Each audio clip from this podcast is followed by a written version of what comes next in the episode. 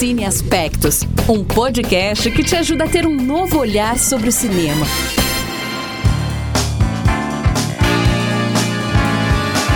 Olá! O ano vai chegando ao fim e o Cine Aspectos vai te ajudar a relembrar as melhores e as piores séries do ano, de acordo com as opiniões das apresentadoras e da nossa convidada super entendedora de séries. Então vamos lá?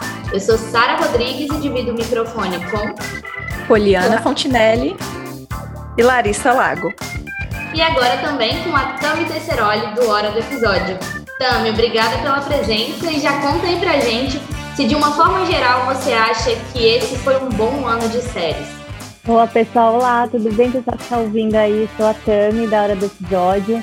E esse é um tema que eu gosto muito de falar, de séries, né? E acho que tanto 2021 quanto 2020, né? A gente teve no começo de 2020 uma pausa por conta da pandemia, mas quando a gente voltou, a gente voltou com tudo, muitas séries novas, muitas séries que voltaram.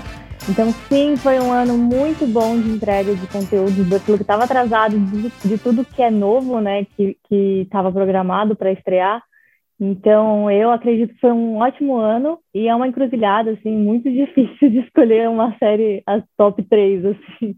Pois é, e a gente comentou também quando a gente estava pensando em fazer um episódio especial sobre série, é, o tanto que a gente ficou exigente, né? Eu acho que esse ano, como você comentou, 2020, 2021, a gente teve um boom aí de muita série, então, assim, muita coisa para assistir, pouco tempo. Eu acho que a gente também deu uma abusada do streaming ali no começo da pandemia, né? Porque era o que tinha para a gente é, se divertir. Então, foi difícil também é, para escolher esse nosso top 3 aí, porque a gente ficou mais exigente, né? Escolhendo melhor o que vai assistir.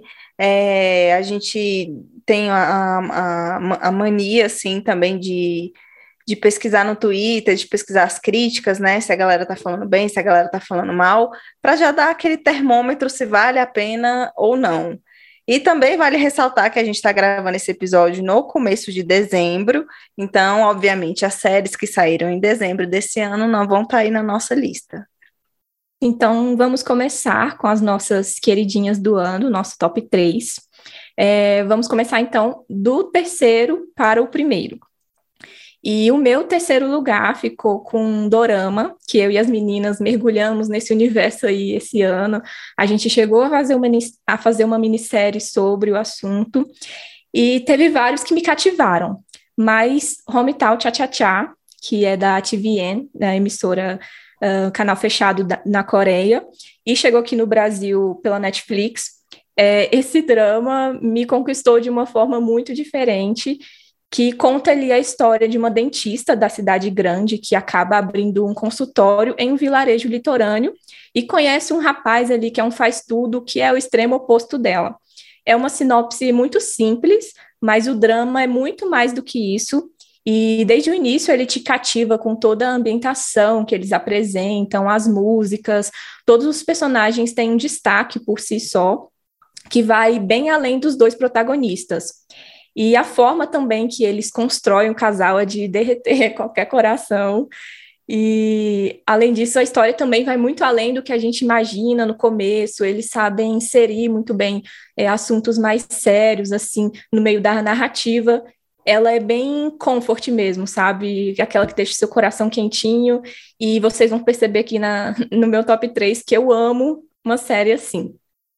E eu, eu comecei a assistir por causa das meninas também. A Larissa não é muito de postar story, por exemplo, mas ela postou que estava viciada em Hometown Chachachá. E eu falei, cara, eu acho que deve ser muito bom mesmo, porque se elas estão acompanhando assim. Lá, lá,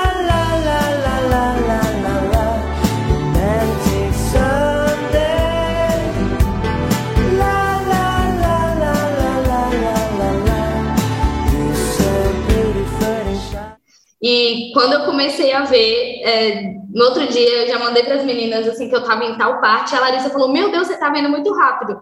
Porque dorama eu demoro um século para assistir, porque eu acho muito demorado, né? Como cada episódio tem uma hora e tanto, tipo, eu demoro muito. E nesse não, eu fiquei assim, deslumbrada, saí correndo, terminei junto com todo mundo, porque os episódios saíam toda semana, então eu terminei junto com todo mundo, de tanto que eu corri para assistir.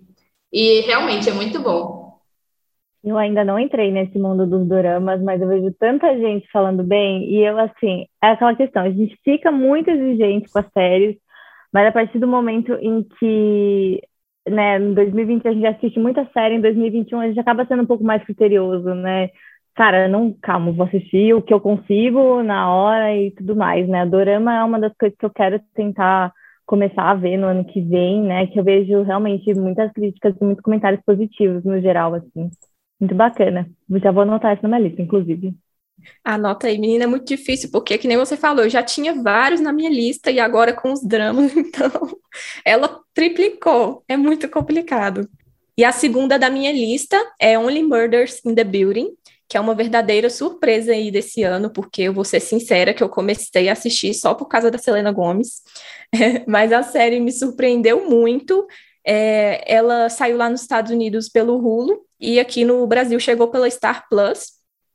E ela conta a história ali desse trio, né, que é formado pela Selena, pelo Steve Martin e o Martin Short, que são três fãs de podcast de true crime, e eles se unem após acontecer um assassinato no prédio deles em Nova York. Então a série consegue trazer um, um, muito o mistério que eles estão investigando ali do caso, mas também ter vários momentos cômicos, realmente bem genuínos, assim, sem, sem ser forçado, sabe? E eu acho que justamente pela diferença de idade deles, né, um trio que é, são dois, duas pessoas mais da terceira idade, com a Selena, que é mais jovem, acaba trazendo uma dinâmica bem legal para o trio, e eles brilham muito, tiveram uma super conexão, e a série já está aí conquistando várias indicações nessa temporada de premiações, e é super merecido. Inclusive, a segunda temporada já está confirmada também, então mal posso esperar. Uma coisa que eu gostei muito também de Only Murders in the Building, só complementando o que você falou, são as aparições especiais, né? Então, até os atores convidados são pessoas conhecidas, né? A Tina Fey, a gente tem aquela que fez o Glee, esqueci o nome, a loira de cabelo curto, a Jane Lynch. Que é ah, a... Jane Lynch, é verdade! É então, Nossa, cada episódio teve uma aparição especial de algum ator, né? Algum, alguém de fora, assim. o Sting. Então, assim, realmente, essa série foi muito boa. Sim. E agora, chegando no meu primeiro lugar, é, não tinha como não ser Ted Laço, porque foi um amor à primeira assistida, eu e essa série. Ela é da Apple TV, e é de uma série de 2020, mas esse ano saiu a segunda temporada e foi nesse ano também que eu comecei a assistir e me apaixonei profundamente por essa série. Eu nunca gostei de futebol, assim, eu sou daquelas que só gosta de Copa do Mundo, e por conta disso eu também tinha as minhas dúvidas ali com a série antes, mas a narrativa que, que a série cria, ela é tão envolvente que agora eu me considero uma torcedora do AFC Richmond, que, que é o time deles. E essa série também é muito comfort, eu acho que ela é a mais comfort que eu já assisti. Você termina de assistir ela sempre com um sentimento muito bom, assim. E o Ted é um personagem que você que te cativa muito, que você tem a vontade de ter como amigo ali. Então, os todos os personagens, assim, quando não te conquistam de, de, de, cara, que nem o Ted, eles vão conquistando isso ao longo da, da história. Você ri, você chora, e eu amo. Como dizem no Twitter, tem, tem vários tweets que dizem lá: se você não assiste Ted Laço, você é uma pessoa infeliz. E eu concordo. Essa Agora... série foi bem famosa aí nas premiações, né? A galera levou bastante prêmio aí no Emmy. Então é uma, é uma série que está ganhando bastante espaço mesmo. Sim, muito merecido. E ano que vem vai ter a terceira e parece que vai ser a última. Eu fiquei muito triste com isso, né? Mas Vamos ver. E eu queria só fazer uma menção. fala mais alto, né? Dependendo, parece que as gravações são feitas em Londres, né? E é. o Jason Sudeikis não queria ficar muito tempo longe da família, ele ia repensar, né? Teria que continuar gravando lá. Mas quem sabe, né? Existe a probabilidade, mas o projeto era a terceira temporada. Vai que eles mudam de ideia para nossa felicidade, né? É, ao mesmo tempo que eu fico triste, mas também tem que pensar, a gente tem que respeitar a decisão dos criadores da série, né? Porque já aconteceu vários, vários casos aí de séries que eles vão adiando muito, vão renovando, renovando, e a série que era muito boa antes acaba se perdendo no meio do caminho. Então, eu sempre, apesar de ficar triste com o final, eu sempre sou sempre defensora aí do, da, do, da decisão dos criadores, né? Se eles querem terminar agora, talvez seja o melhor mesmo. E eu só queria fazer uma menção honrosa rapidinho, rapidinho, não vou falar mais nada, só fazer a menção honrosa, porque quem sabe, quem me conhece sabe que eu sou indecisa, que é Sweet Tooth, do, da Netflix, é uma série muito fofinha, que eu amei também, quase entrou no meu top, mas tá aí na menção honrosa. E agora vamos convidar a, a Lari para fazer o top 3 dela. Então, o meu terceiro lugar ficou com a minissérie Made, da Netflix. Vocês vão ver que eu fui muito cachorrinha da Netflix esse ano, praticamente só assisti série é, da Netflix. Isso e... não é do seu feitio. É, geralmente eu consigo variar um pouco mais, mas dessa vez eu fiquei só na Netflix. É, e a minissérie Made eu assisti tem pouco tempo. E assim, foi uma surpresa, porque eu vi que as, que as pessoas estavam falando bem. É, conta a história né, da Alex, acompanha a história da Alex, que com problemas financeiros né, e, e problemas familiares, ela deixa para trás um relacionamento abusivo e encontra um emprego como faxineira para sustentar a sua filha e tentar construir né, um, um futuro para as duas. É, ela é muito pesada mesmo, a minissérie, mas eu achei ela muito verdadeira, assim, muito crua, sabe? Que você sente que aquilo dali é, acontece com as pessoas, pode acontecer com pessoas que estão ao seu redor, e você vê o tanto que um relacionamento abusivo é, muda uma pessoa e, enfim, acontecem muitas coisas que você fica, meu Deus, por quê? Por que tanta burocracia? Ela simplesmente estava querendo fugir da, reali da, daquela realidade horrível que ela estava vivendo, mas o tanto de burocracia que tinha no, no meio para ela conseguir se, se sustentar e sustentar a filha é muito frustrante, sabe? E por isso que eu gostei muito, porque achei muito crua, muito real, e indico muito aí para a galera assistir também. O que eu acho muito legal de Made é que foi interpretada por mãe e filha na vida real, né, cara? Isso é muito, muito massa. E Sim, é. faz todo sentido, faz todo sentido. Sim, ela, a Alex é a Margaret Qualley e a mãe dela na série, também a mãe na vida real, é a Andy McDowell. Então, assim, é, uma, é uma curiosidade muito legal mesmo dessa. E elas atuam super bem juntas, e, enfim, não sei nem se estava atuando, né? É, o meu segundo lugar ficou para a terceira temporada de Sex Education. Sex Education é uma série que eu vou panfletar a vida inteira para todo mundo. Todo mundo deveria assistir essa série. E eu acho que ela é uma série que a gente fica com medo, né? Com as séries da Netflix, que são muito famosas e são renovadas muito rápido. Porque às vezes pode, né, rolar assim, de perder a essência da série. E eu acho que eu estava bem apreensiva assim para a terceira temporada. Eu queria muito, mas estava com medo ali da onde a história poderia levar. E eu acho que eles levaram para o caminho super, assim, super bem construído. Os personagens continuam com a mesma essência, mesmo alguns ali dando é, um tilt de vez em quando, né? mas os personagens continuam com a mesma essência, e eu acho que é uma série muito viva, muito é, traz, aborda muito assunto, muitos assuntos importantes, e obviamente, né, Sex Education já, já, já dá para saber do que que é, e ela é uma série de 2020, né, mas a terceira temporada saiu esse ano, e a 2020, quarta temporada... Não, 2019. 19? É. Ah, é tá verdade. É verdade, 2019. E a quarta temporada já está confirmada, estou muito ansiosa, mas também com aquele sentimento de apreensão. Mas até agora são três de três, as, as três temporadas são fantásticas. E eu acho que, que é uma série que todo mundo deveria assistir, sim. Eu tô confiante. Um... Ela quase entrou na minha lista também do top, né? Mas eu tô confiante com a quarta também, porque que nem você falou, se eles acertaram até agora. Eu quero até fazer um, um adendo, né, sobre essa sex education, de tudo que ela retrata, de tudo que ela fala e como ela mostra.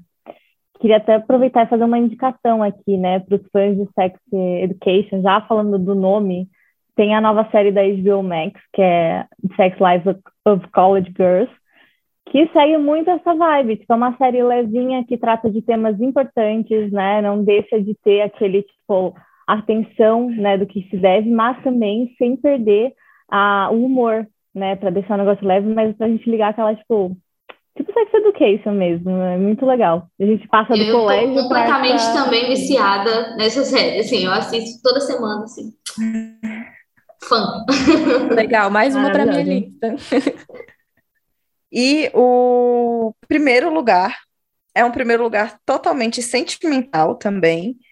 É, ficou com Vincenzo, para quem escutou a nossa minissérie de dorama sabe, é, que foi o primeiro dorama que eu assisti, que eu tive contato. E assim, por isso que é totalmente emocional. É, uma, é um, um dorama que eu acho que é bem diferente de todos que eu já assisti até agora. A, a história, né, conta do, a, de um advogado coreano, Vincenzo Casano, que ele trabalha para a máfia italiana e se envolve em uma batalha aí com um poderoso conglomerado e ele quer fazer justiça a qualquer modo, independente do que ele tem que fazer. E é uma série que eu acho que equilibra muito assuntos sérios com a comédia. É, tem um equilíbrio muito bom é, a história por trás dele, né, por trás do Vincenzo, é muito bem construída também, e eu acho que é um, o elenco inteiro, assim, todo mundo tem a sua parte, todo mundo tem a sua função, e todos os personagens são desenvolvidos, o que eu acho que é uma coisa muito difícil de você encontrar hoje em dia. E é, ganhou meu coração, e a partir daquele momento, todos os, os doramas da Netflix começaram a aparecer para mim, e, obviamente, por isso que eu virei cachorrinha da Netflix também, porque lá é onde tem a maioria dos doramas. E a maioria não, né? Tem outros aplicativos, mas assim, mais em conta é lá. E faço parte do fã-clube que coloque mais dorama Netflix. E é um totalmente emocional, totalmente é, me prendeu muito. Foi os episódios também são super longos, tem uma hora e quinze, uma hora e vinte, mais ou menos.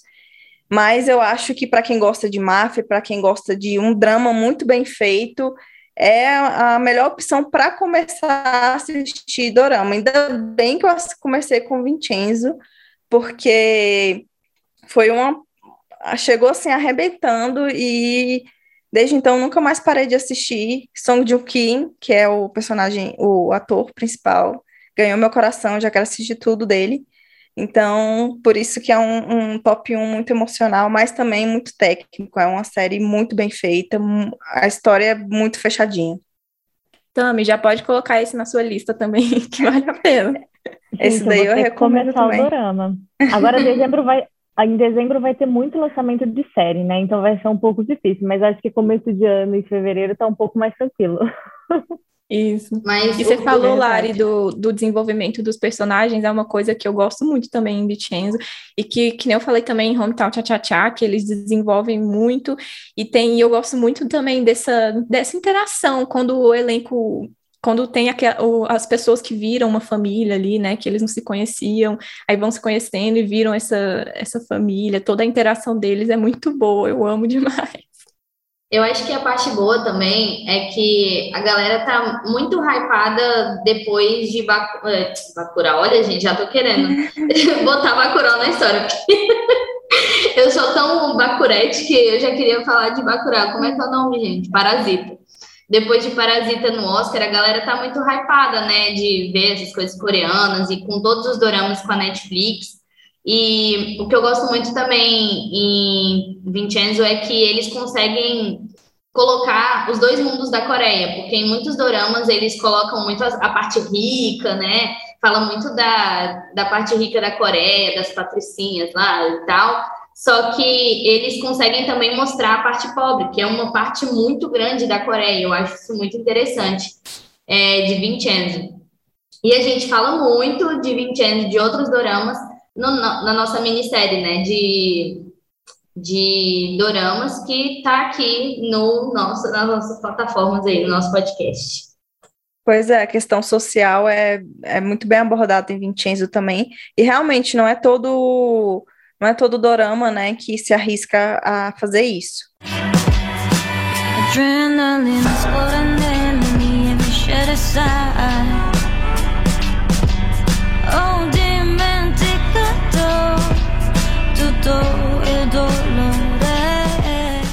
E acabou minha lista. Agora é a vez de Sara Graziella falar a lista dela, por favor.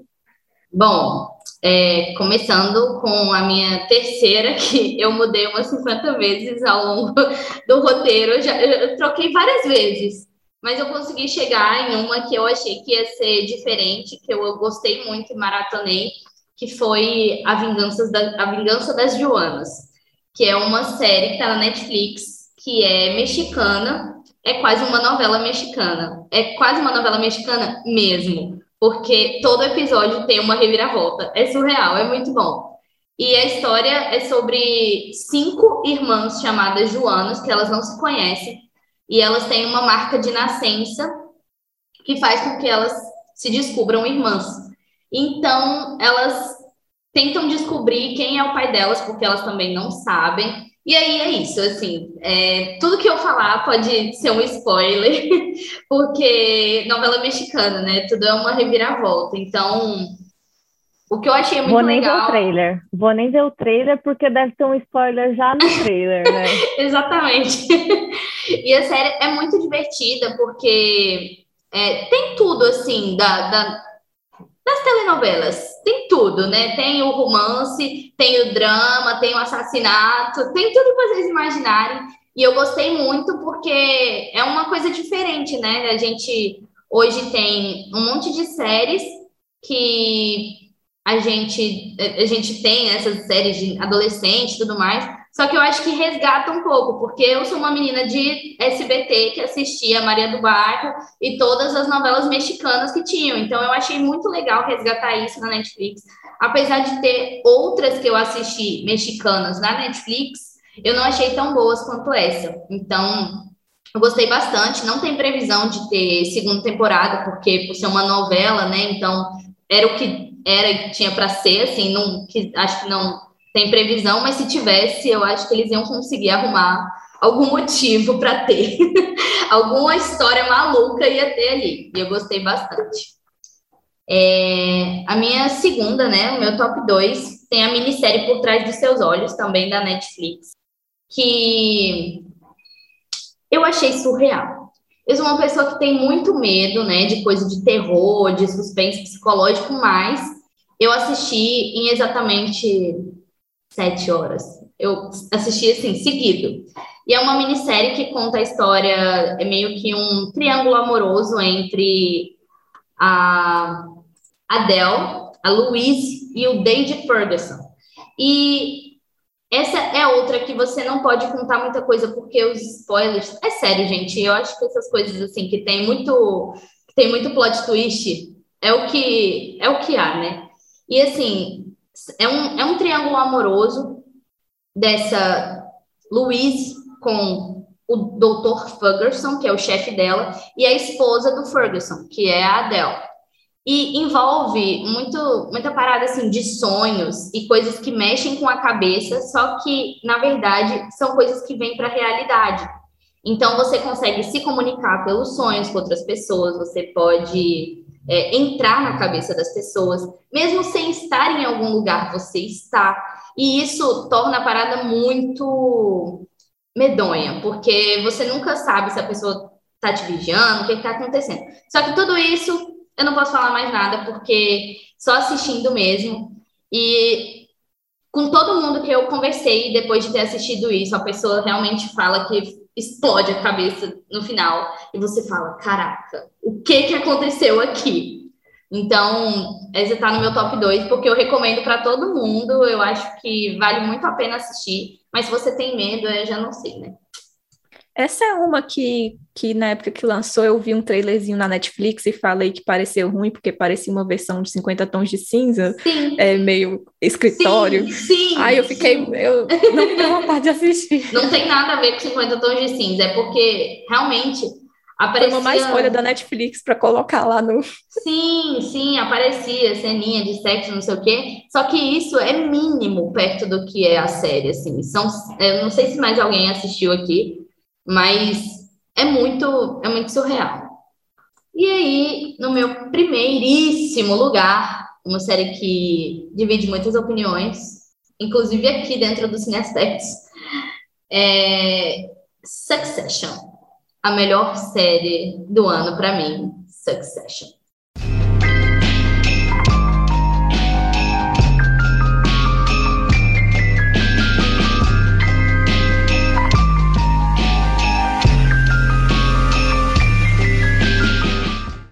Porque eu estou vidrada totalmente nessa terceira temporada em toda a série. Eu nunca tinha assistido as outras duas temporadas, e aí eu realmente me apaixonei, porque eu falei, cara, essa família maluca que todo mundo quer se matar e todo mundo quer matar o pai, e o pai quer matar todos os filhos.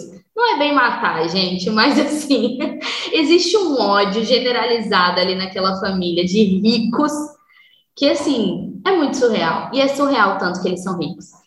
E a história é sobre a família do Logan Roy, né? A família Roy, que tem detém assim o maior número de jornais e TVs e emissoras dos Estados Unidos. É, dizem que se inspira um pouco na história da Fox, né? Da Fox News. Só que é muito interessante porque é uma coisa que foge totalmente do nosso controle. Eu achava que Gossip Girl era coisa de rico, mas Succession é muito mais do que Gossip Girl. A galera é muito rica. É tipo assim, então a gente pode simplesmente ir ali na Irlanda rapidinho, é só entrar no meu jatinho aqui que a gente vai. E eles vão, entendeu? Ah, não, mas esse reloginho de 40 mil dólares aqui eu posso comprar agora? Posso. E é muito bom, mas o que realmente. A Hã? festa do Kendall que teve, aquela festa era um show, né? A parte.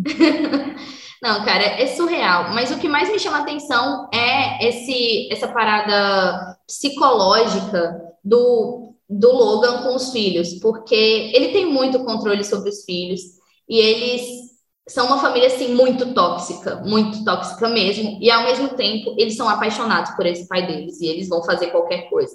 Assim como qualquer outra pessoa é, que conhece o Logan Roy. Eu acho que ele, ele consegue tudo que ele quer. Ele pode parecer que ele tá indo a merda, mas ele consegue tudo que ele quer. Mas assim, não- nunca se sabe, né? Todos nós podemos sofrer e cair em algum momento. Mas é isso. Succession, estou aguardando ansiosamente para as próximas temporadas, só a quarta que está renovada, mas vai dar tudo certo. Eu Eu tenho sou uma a... teoria. É que eu sou a que a Sara falou que causa controvérsias aqui no Cine Aspectos. Eu sou a que não gostou de Succession. Nossa, gente, eu tentei realmente assistir, mas os episódios me davam muita preguiça, muita preguiça. Eu acho que não é o meu tipo de série, assim, por mais que, né, seja muito é, premiada, muito, todo mundo fala muito bem, não me cativou. Eu não sei se é porque eu devia ter tentado mais um pouco, mas eu não consegui. Acho que é estilo, né? Eu tenho amigas que eu falo, cara, nem assiste que você não vai gostar, sabe? É, você sabe qual que é o perfil da pessoa de, de série, né? Não, é- às vezes não é realmente o seu, seu perfil, que nem Game of, Thrones, Game of Thrones também, dividia muito, assim. Tem gente que nunca conseguia passar e tem gente que era fanática, tipo Succession. Até falando de Game of Thrones, Succession me lembra muito essa vibe de Game of Thrones, só que no contemporâneo, no, nos tempos atuais, né? Até eu falo assim, na minha teoria, se for seguir a mesma linha de raciocínio de Game of Thrones por ser da HBO, quem vai acabar com o trono de Succession é o Greg, né? Porque assim. Eu falo isso desde o primeiro episódio. O Greg vai acabar com o trono. Vai Nossa, acabar você Ele fez vai ser o muito CEO. Ele vai Você ser fez uma CEO. relação muito boa agora. É. Maravilhoso, inclusive as interações dele com o Tom, eu amo. Eu, eu amo também. Eu tava falando disso com elas esses dias, que eu amo a relação do Greg com o Tom. E até o Ítalo, namorado da Polly, ele disse que é uma relação tóxica, mas eu falei, claro que não. O Tom cuida Mas tanto tudo ali é dele. tóxico. É, tudo é tóxico. em toda essa toxicidade, o Greg e o Tom, eles são o maior caso de amor que existe nessa série. Pra mim é isso. Obrigada por entender. Eu só assisti três episódios até agora e aí tô na vibe da, da Polly de que tá me dando uma certa preguiça. Mas eu entendo o hype, dá pra, dá pra entender super quando você assiste, porque cada final de episódio acontece uma tragédia, um negócio que você fica, meu Deus, que que- como que eles vão resolver isso, né? Mas E eu na quando você tá na vibe então. do amor dos doramas, fica difícil mesmo ir pra pancadaria. Eu vou, eu vou intercalar, vou assistir um dorama fofinho e um Sussection.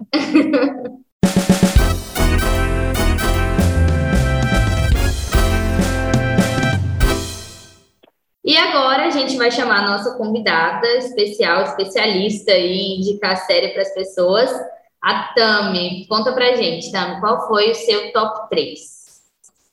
Gente, top 3 para mim é um desafio. Eu não sabia que tinha que ser ordem de três, tá? Eu coloquei três aleatórios e falei assim, vocês que lutem. Aí coloquei ele falei assim, vocês escolhem quem que vai ser primeiro. E eu fiquei aqui desenhando, mudei a ordem de cada um. Não, você vai primeiro, você vai depois, não sei o quê. E sem contar o top 10, né? O top 10 a gente faz isso.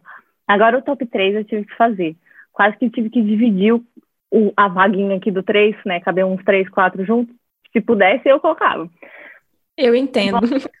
Me- Gente, é muito difícil. Eu devo ter alguma coisa em gêmeos, assim, que eu sou muito indecisa nessas coisas de fazer top. Tipo, eu não gosto de escolher. Da minha vida, assim, eu só tenho top 1 e acabou. No 2, o 3, o 4 é todo mundo junto. É, boa, mas vamos lá. É, eu vi muita semelhança em algumas séries, até, tipo, do meu top 10. E top 3 meu entrou por trás de seus olhos também. É, eu gostei bastante da dinâmica. Eu eu descobri que eu sou meio fissurada com séries que tem muitas reviravoltas. Já até anotei, né, das Ruanas, assim, gente, o que tiver de reviravolta série que tenha esses plots assim, eu tô assistindo.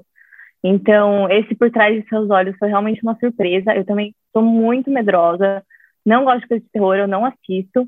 É, mas eu senti até uma pegada muito mais pro thriller, né? O psicológico ali, o suspense psicológico. Tem algumas ceninhas ali que dão medo, mas não é aquela coisa aterrorizante de monstros e espíritos e coisas assim. Então, deu para mim. Inclusive, eu, eu assisti numa, à noite, assim, eu lembro que eu nem conseguia dormir, mas no sentido de você estar tá naquela adrenalina, né? De você, meu Deus, eu não entendi o que aconteceu ainda. Peraí, deixa eu voltar. O que está acontecendo?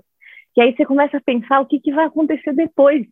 Você fala assim, isso não tem mais volta, sabe? E assim, não vou dar spoiler também, mas realmente é, te prende desde o começo para você tentar descobrir o que, que é, né? O que, que é aquilo que está acontecendo. E aos poucos eles vão revelando.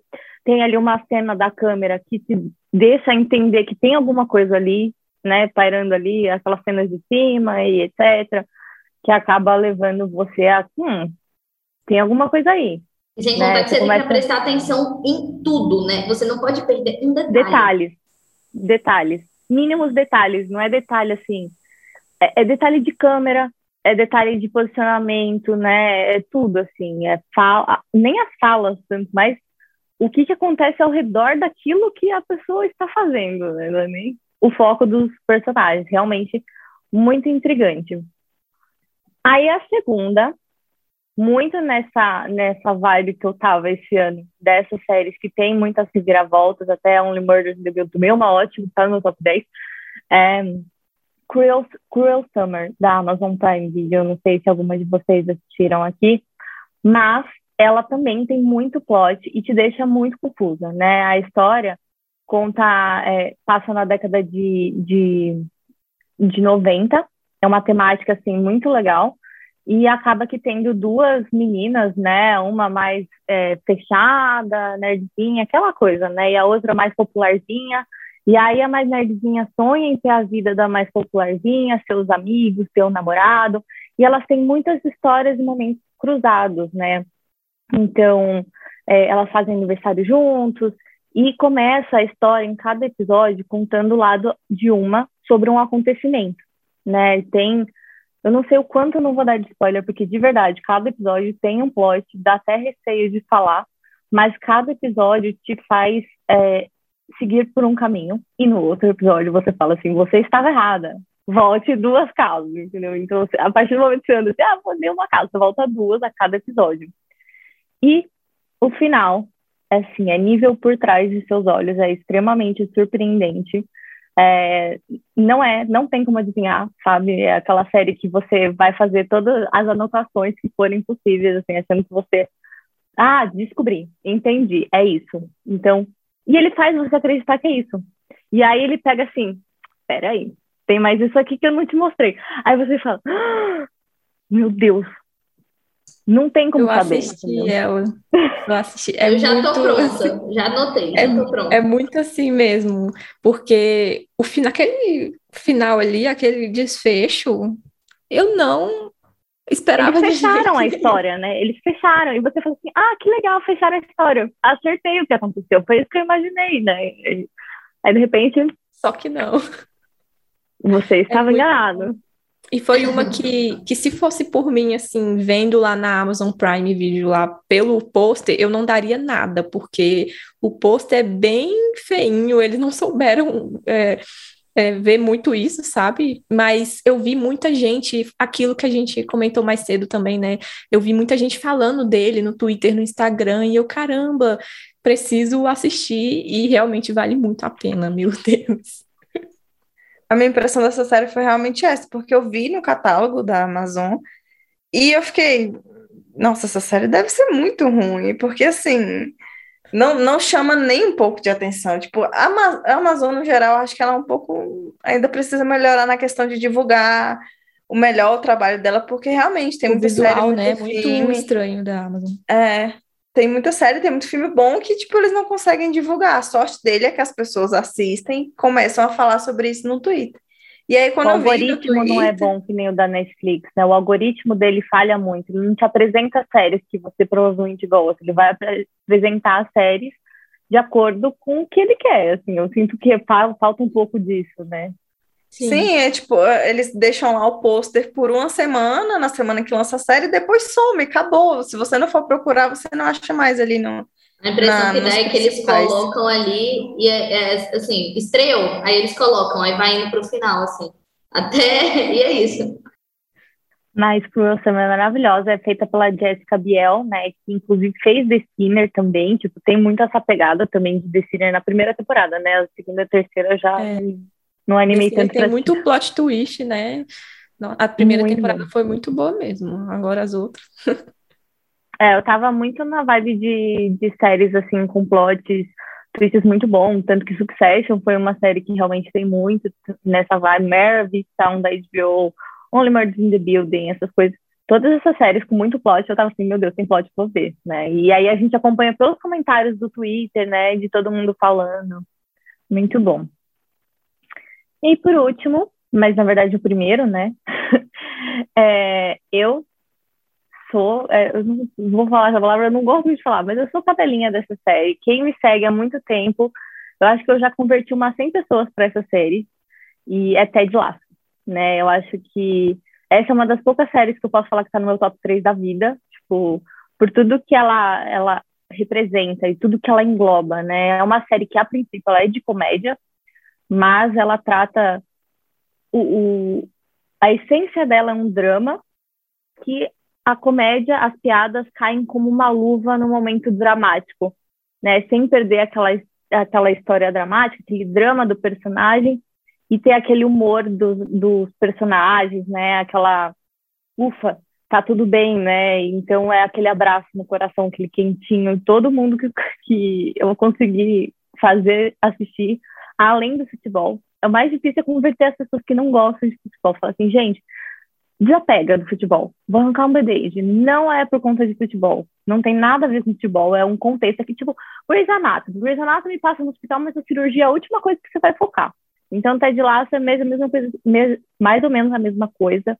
O enredo é em volta de um time de futebol, né, de, de uma equipe, mas a gente tem um Ted Lasso que é um líder, E ele é uma inspiração. Eu falo assim, isso aí deveria passar nas escolas, para as crianças aprenderem a como ser mais humanas, né, mais empáticas com os outros, até empresas também, os líderes aprenderem a ser um pouco mais pé de laço. Acho que é uma lição de vida. Realmente eu tenho muito amor por essa série.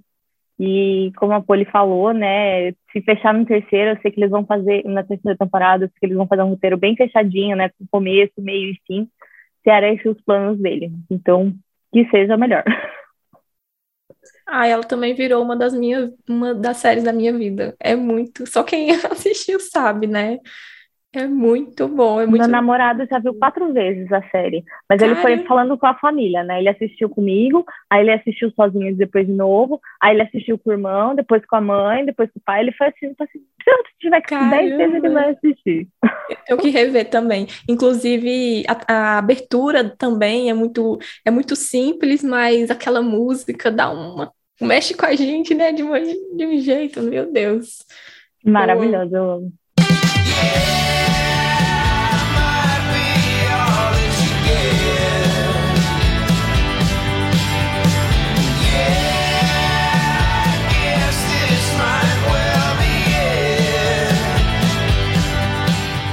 Pois é, então a gente viu que tem muita coisa, né, parecida aí, principalmente no top 3 da Tami com a gente. Eu acho que a gente seria boas amigas, talvez, conversando aí sobre séries. Só precisa percebe... entrar no mundo dos doramas, né? Só precisa entrar no mundo dos doramas para a gente poder conversar. É, eu tô tentando aí também, mas é muito bom entrar no, no mundo dos doramas. E agora, né, infelizmente, nem tudo são flores, e a gente também assistiu séries ruins. Eu, por exemplo, vou falar de Sexify, que eu não gostei. E que eu vi que é uma das séries mais pesquisadas na Netflix. Às vezes a Netflix coloca lá séries mais procuradas. E eu falo assim, não é possível, Netflix, você tá me zoando só para você enfiar isso goela abaixo das pessoas, porque não é possível que a pessoa falou bem assim, ah, eu vou assistir Sexify. E Sexify é a história de uma garota chamada Natália, uma série polonesa. Eu tenho essa mania também de assistir umas séries totalmente aleatórias de uns países totalmente aleatórios. É, e é uma polonesa chamada Natália, que ela é uma nerdona da faculdade, ela não tem muitos amigos, ela não tem namorado, ela não quer saber de nada disso. Ela realmente quer estudar, ela está ali somente para estudar. Pô, sábia, né? Vai ser a rica da galera.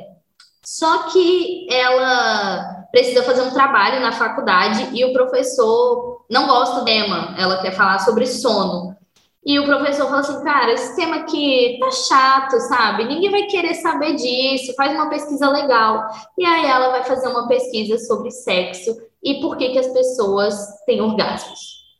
E ela mesma não tem isso, então ela é uma pessoa que ela tem que fazer acontecer uma coisa que ela não vive.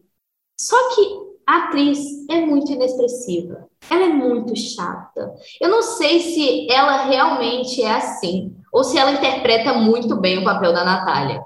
Mas eu sei que eu não consegui terminar essa série. Eu vi muitos episódios até, mas teve um momento que eu falei assim, ó, não dá mais, vou entregar. Eu não dou conta de ficar vivenciando isso com essa Natália. Ela não é legal. E é isso. E assim, Sexify para mim foi o auge. E o que eu fico indignada é isso: a Netflix colocando lá. Todo mundo tá procurando Sexify. Eu realmente, é, tá todo mundo procurando. Já a minha pior do ano aí, é, eu, eu, eu não gosto de falar pior, né? Assim, é, é aquela que eu esperava mais. esperava realmente mais. É, foi Falcão e Soldado Invernal. E eu coloquei Loki também. Então, eu tô falando das duas como um pacote, porque é Marvel, né? E eu acho que justamente. Cara, você, que é a garota da Disney. É. então, mas é que nem eu ia falar, é justamente por ser Marvel, eu acho que eu tava com a expectativa lá no alto, tava com muita expectativa mesmo, e não foi mu bem, muito bem assim, sabe? Eu fiquei um pouco com aquele sentimento de, nossa, é isso, sabe? A expectativa não foi gerada por WandaVision, que talvez Também, é, pode ser porque eu gostei igual. bastante de WandaVision. É, É isso que eu ia falar também, tipo, o Falcão e o Soldado Invernal também, eu tinha comentado com as meninas que tava em dúvida aí, se colocava como também um que eu não gostar, eu não gostei, porque eu acho que o WandaVision, assim, acabou com, com esses outros, porque os outros vieram de uma forma muito normal, entre aspas, do que a gente já estava acostumado, e WandaVision foi, tipo, muito diferente, foi muito legal de assistir. Eu acho que a, a Tami tá certa, teve muito, a expectativa muito vinda da, do WandaVision. Ai, Ainda gente, mais vocês perdão, eu não consegui cinema, ver né? WandaVision, cara. Só me Você perdoa. gostou, né? Por quê? Os dois primeiros episódios eu achei muito maçantes. Eu não dei conta. Aí eu falei, Mas é, muda, que muda não é pra muito. mim. É, Muda a cada episódio. Tenho que dar uma e tem- chance. Têm uma explicação do porquê eles são assim, né? Então, é muito genial. Eu gostei falta eu muito. decidir se eu vou renovar a Disney pra decidir se eu vou dar uma chance. Então, mas que eu tava falando, eu acho que também teve a questão do cinema, né? A gente tinha acabado de, de vir daquela é- da, da fase muito boa da Marvel, que fechou ali Endgame muito bom, então a gente ficou com aquela esperançazinha assim. É, a Loki eu gostei um pouco mais do que a do Falcão, mas mesmo assim eu senti que faltou alguma coisinha um- uma coisa a mais ali, sabe? E para completar o pacote assim das séries da Marvel, ainda posso colocar o Arif, que é uma série animada, que é uma que eu tava com muita expectativa, eu tava muito ansiosa para assistir. E, gente, nossa, eu me decepcionei. Eu esperava histórias muito mais interessantes, eu esperava uma coisa muito mais legal. Ali no final dela dá uma conexão maior, dá um, um, um boom maior, assim, fica mais um, um pouco mais interessante. Mas no geral, eu, eu fiquei um pouco decepcionada.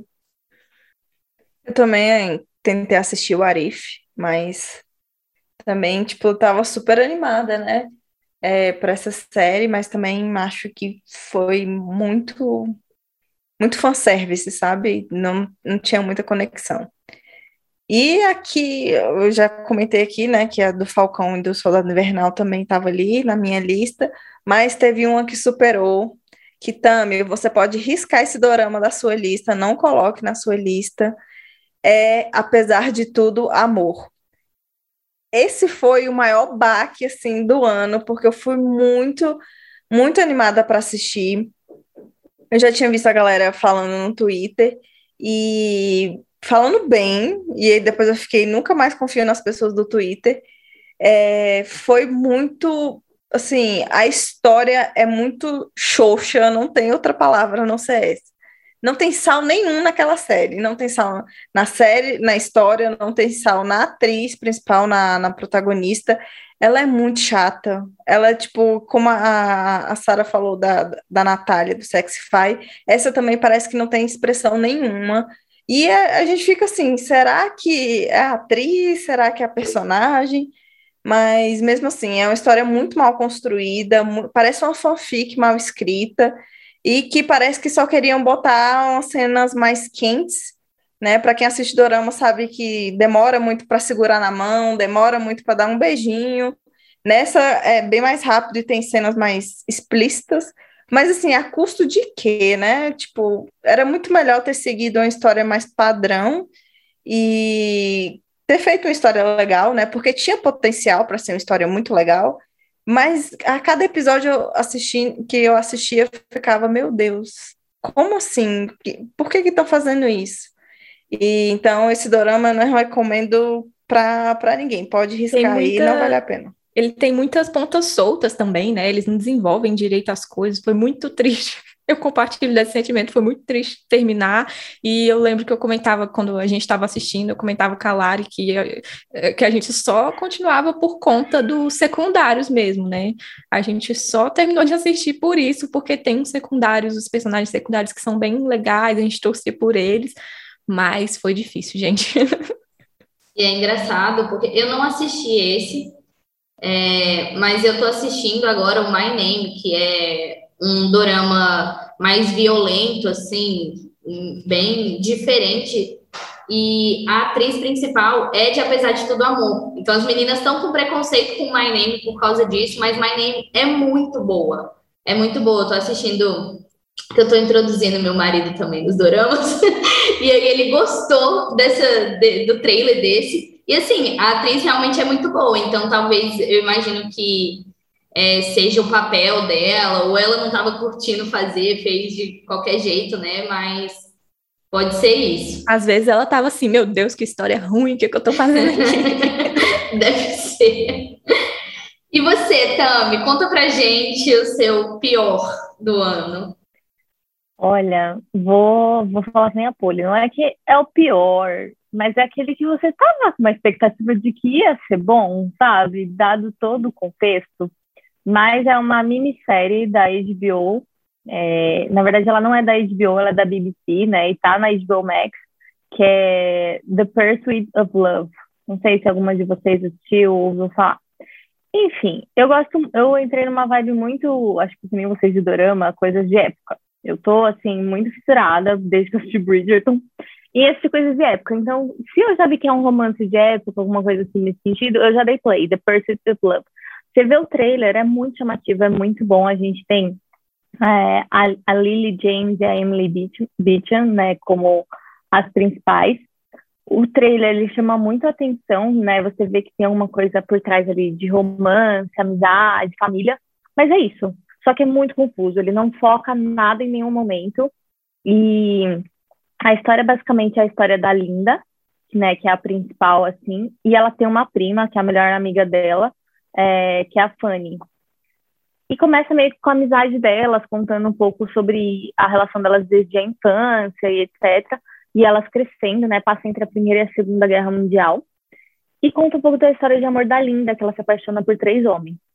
Só que nessa de contar a história, né? Esse a sinopse. Eles pulam muitas partes, muitas cenas que ficam confusas. É praticamente quando muda uma cena para outra, você fica assim, meu Deus, o que aconteceu? Em que época a gente está? O que está acontecendo? Tipo, eles não dão um, uma continuação ou falam assim, olha, mudou o ano, você tem que adivinhar. Então, você não sabe se voltou, se está no presente, se está no futuro. Até você perceber em que timing da história que está, você já perdeu tudo que está acontecendo, entendeu? Tipo, é muito confusa a história. São três episódios só, né? Ele tinha um grande potencial, muito grande, assim. A história é muito interessante, é baseada num livro. É, e eu senti até com as pessoas que conversei que eles tinham a mesma impressão. Eles tinham um grande potencial de fazer uma série muito boa e acabaram fazendo uma coisa muito confusa, sem pé nem cabeça, que ficou, tipo, é isso. Se eles tivessem talvez feito dois episódios a mais, eles contariam uma história melhor. É, e olha que são episódios longos ainda, são episódios de uma hora, então eles tiveram três horas para desenvolver uma história que ficou toda embolada. E é isso. Eu adoro a Lily James, eu acho ela maravilhosa. E eu vi aqui também que tem o, o padre de Fleabag, né, no elenco. Sim. Então seria uma Ele, série que... foi o auge da série. Tipo, a galera uhum. continuou assistindo, pelo que eu vi os comentários, eu sempre fico vendo TV Time, né, os comentários da galera. Ah, Ele foi o que segurou.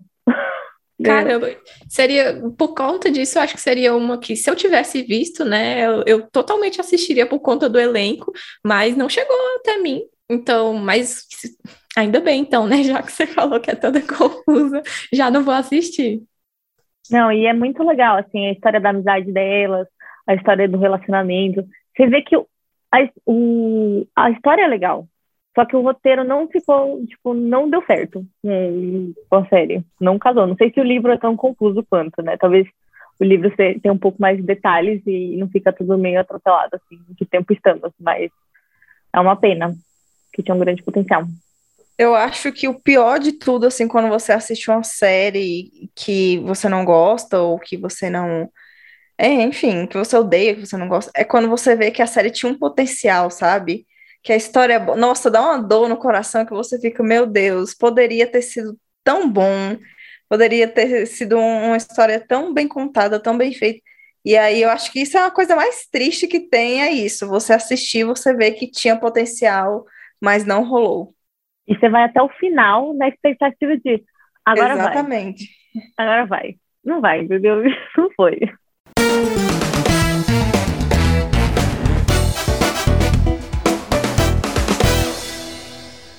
E bom, apesar das séries já terem um lugar aí muito cativo no nosso coração, a gente acredita que em 2020 e 2021 isso se intensificou muito também com a questão da pandemia, como a gente já comentou aqui, e que a gente também aprendeu a filtrar melhor o que agrada a gente, e o que já sabemos também que não vamos gostar muito.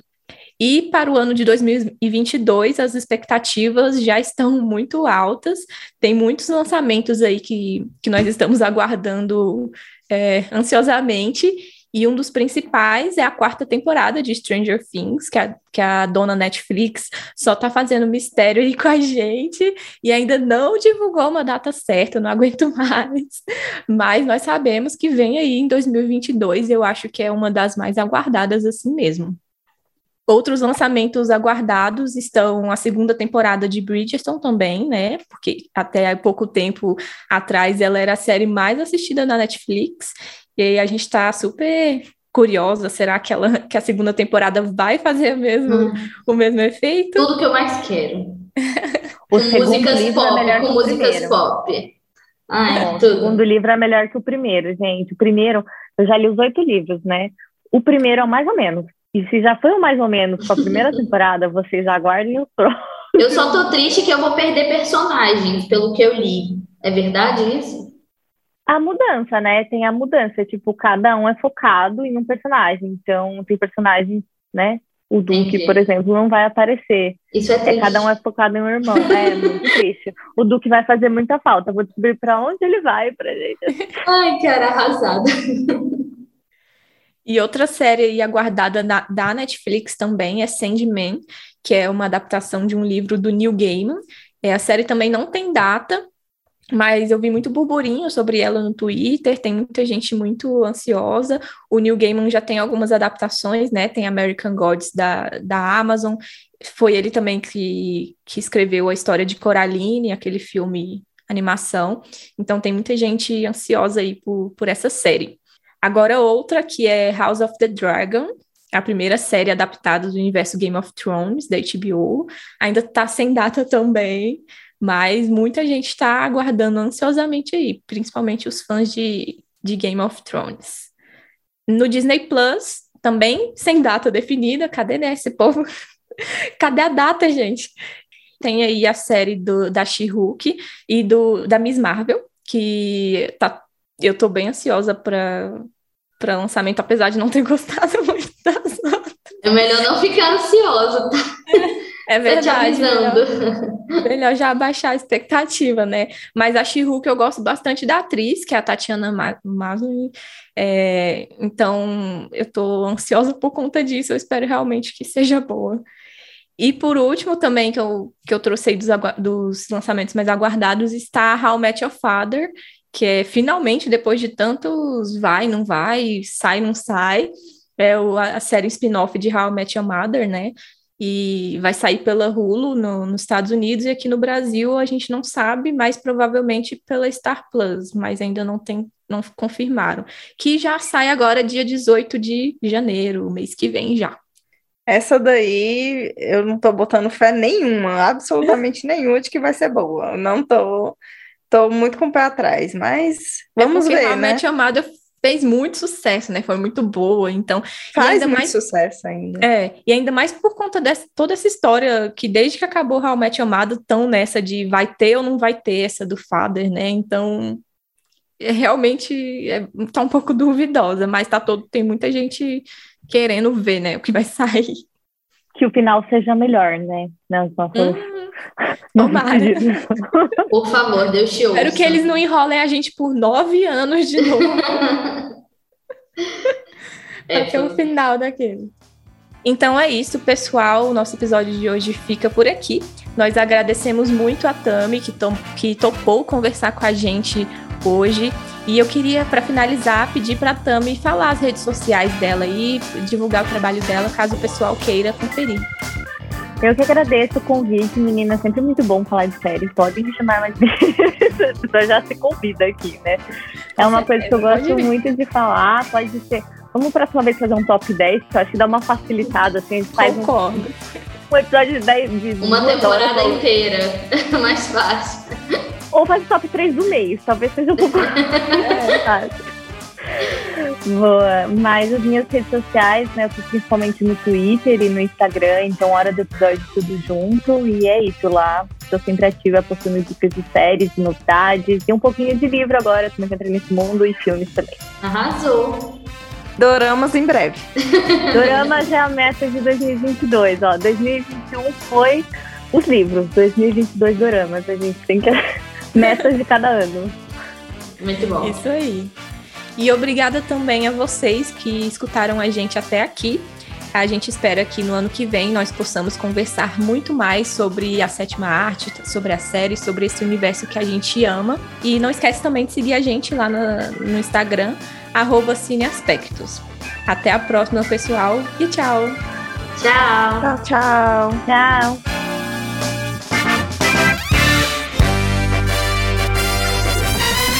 Cine Aspectos, um podcast que te ajuda a ter um novo olhar sobre o cinema.